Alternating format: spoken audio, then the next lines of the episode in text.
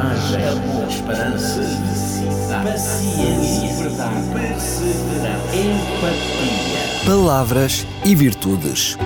Um programa onde a origem e o sentido das palavras abraçam as virtudes que inspiram a vida. Com a apresentação de Jorge Machado. Olá, amigo ouvinte. Consigo estar mais uma vez o programa Palavras e Virtudes.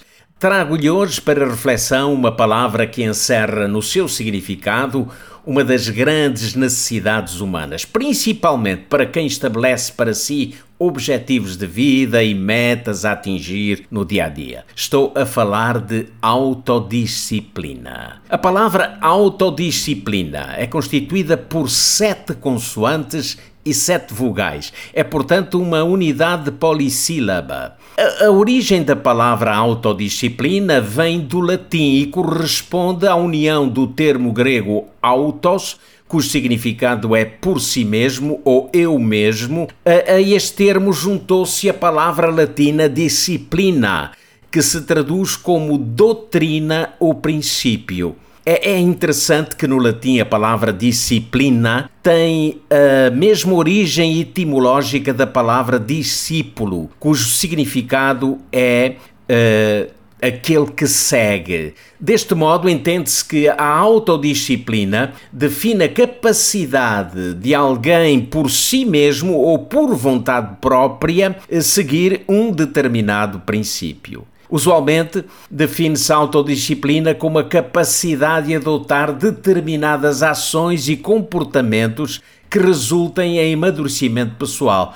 Por vezes isso envolve sacrificar alguma inclinação ou alguma propensão para se alcançar um fim. A autodisciplina é como escolher para si mesmo algum tipo de restrição. Isso mesmo, restrição. E isso implica impor barreiras a uma vontade desgovernada. No entanto, a autodisciplina não aprisiona, ao contrário, é libertadora porque nos solta da inércia e nos conduz a um ideal a um fim desejado. Uma das eh, principais particularidades da autodisciplina é o facto de nos afastar dos pseudo-benefícios imediatos e satisfatórios, fazendo-nos compreender as vantagens que se alcançam quando nos propomos atingir um objetivo, mesmo que isso exija alguma restrição, mais tempo, esforço e persistência. Por tudo isso, a autodisciplina permite o autoconhecimento e estimula a criatividade, desenvolvendo a paciência e a perseverança, facilita o autocontrole e, para além de tudo, produz o prazer de trabalhar em busca de um objetivo estipulado.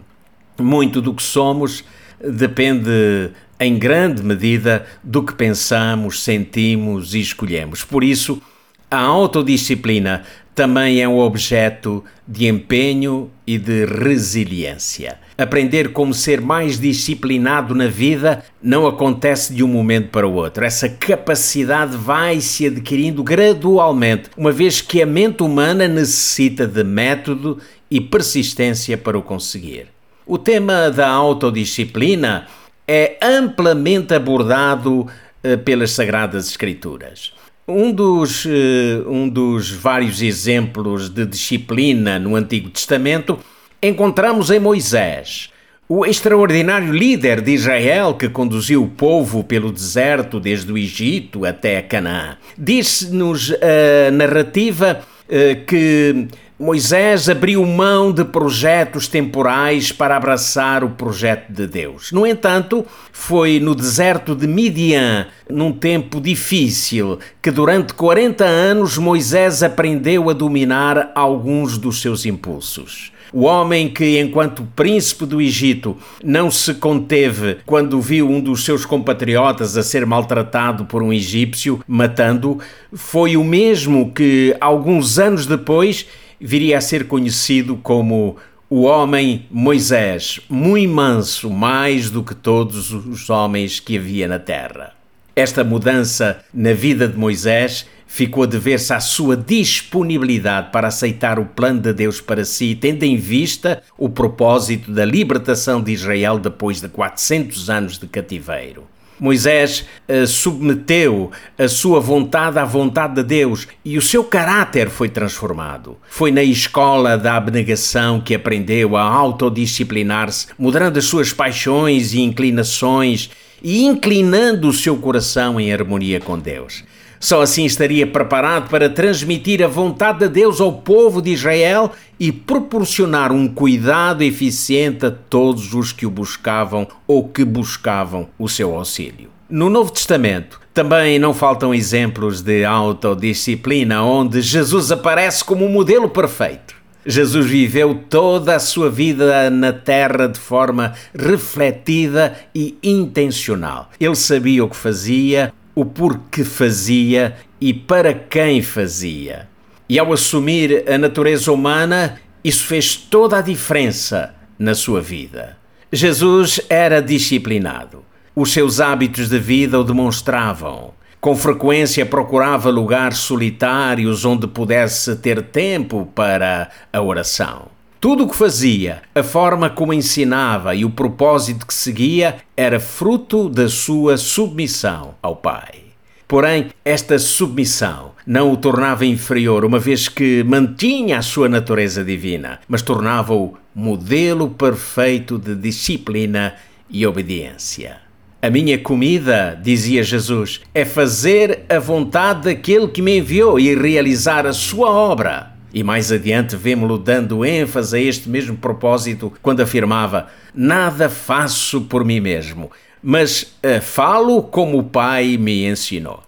O momento crucial de demonstração da autodisciplina de Cristo deu-se no Getsemane. Perante a visão do seu sacrifício, debruçou-se em oração, resistindo à tentação de seguir o caminho mais fácil. Quando perante ele se entreviu o martírio da cruz, orou, enquanto o suor do seu rosto se tornava em gotas de sangue: Meu Pai, se possível, passa de mim este cálice. Todavia, não seja como eu quero, mas como tu queres. Fazer a vontade do Pai e não a sua, a sua vontade, representava o seu elevado propósito ao vir ao mundo. E assim, por seu mérito, a sua vontade foi sempre a vontade do Pai.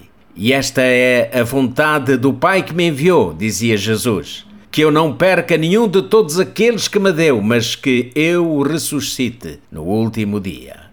Estimado ouvinte, se quisermos obter respostas acerca do maior anseio de Cristo ou do seu mais elevado propósito de vida, achá-las-emos nos Evangelhos, onde no final de toda a história o vemos pendente de uma cruz, resistindo ao escárnio daqueles que o convidavam a seguir mais uma vez o caminho mais fácil. Jesus permaneceu na cruz de braços abertos e de braços abertos hoje convida-nos a ir a Ele, tal como estamos. E é assim que por aqui fico por hoje. Espero por si na próxima edição de Palavras e Virtudes. Fique bem. Até breve. Coragem, esperança, paciência, Palavras e Virtudes. Um programa onde a origem e o sentido das palavras abraçam as virtudes que inspiram a vida. Com a apresentação de Jorge Machado.